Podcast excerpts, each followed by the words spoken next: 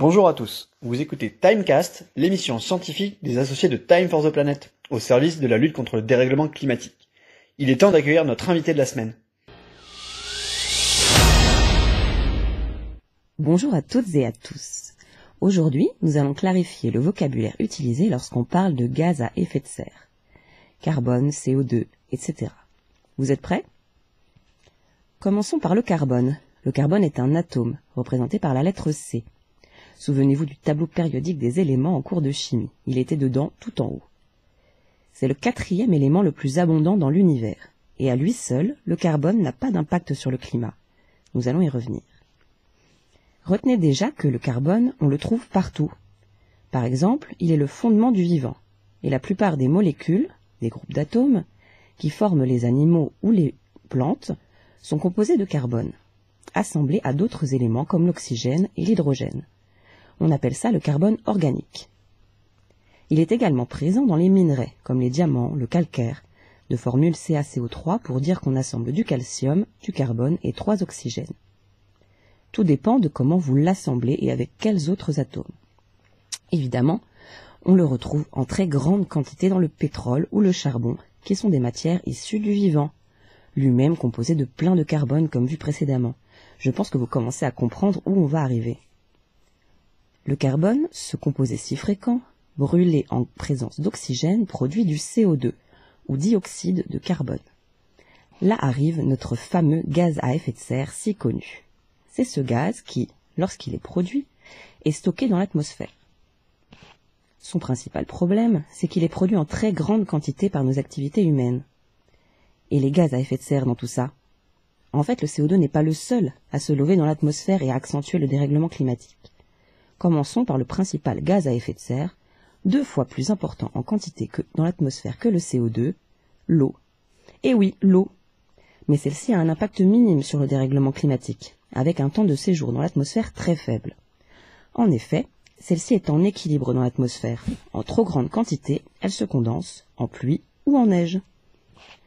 Le méthane, que vous connaissez aussi, constitue 17% de nos émissions liées notamment à l'élevage, à la culture du riz ou à des fuites dans les réseaux de gaz. Il est de formule CH4. Ça veut dire que quatre atomes d'hydrogène se sont liés à un carbone. Il y a ensuite le protoxyde d'azote, N2O, pour deux azotes et un oxygène, qui vient notamment de la production et de l'utilisation d'engrais en agriculture. Et enfin, les pires. Ce sont les gaz qui servent notamment aux climatisations et au refroidissement en industrie, avec des noms tordus à base de fluor. Première notion importante, vous êtes prêts? Pour pouvoir faciliter les calculs, les scientifiques ont choisi d'associer à chacun de ces gaz à effet de serre un pouvoir de réchauffement global, ou PRG. Celui-ci se calcule sur une durée de 100 ans, pour arriver à une donnée unique, traduite en équivalent CO2. Le PRG du CO2 est donc de 1, celui du méthane de 25, on dit qu'un méthane équivaut à 25 CO2 le protoxyde d'azote de 298 et celui du SF6, hexafluorure de soufre, vous vous rappelez les gaz fluorés au nom tordu, de 22 800. Voilà pourquoi on parle toujours en équivalent CO2, pour repartir de la même base. Là intervient un deuxième point complexe. J'espère que vous êtes bien attentifs. Parfois on parle de carbone, parfois de CO2. Pourquoi? Quand une entreprise, par exemple, réalise son bilan d'émissions de gaz à effet de serre. Elle émet du méthane, du CO2 et d'autres gaz à effet de serre.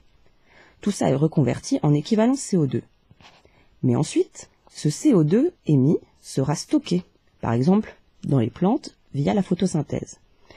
À ce moment-là, la molécule de carbone sera séparée des deux atomes d'oxygène par un phénomène naturel et sera stockée sous forme de carbone organique on ne parle alors plus de CO2, mais directement de carbone. En gros, quand on parle de calcul d'émissions, on parle de CO2. Et quand on parle de stockage, de puits, on parle de carbone. Attention, le CO2 étant plus lourd que deux oxygènes, ces deux unités ne sont pas les mêmes. Si je stocke une tonne de carbone, j'ai stocké 3,67 tonnes de CO2. Un conseil donc, faites toujours attention à l'unité utilisée quand vous lisez quelque chose sur le sujet. Voilà, c'est tout pour cette fois-ci. À la prochaine time.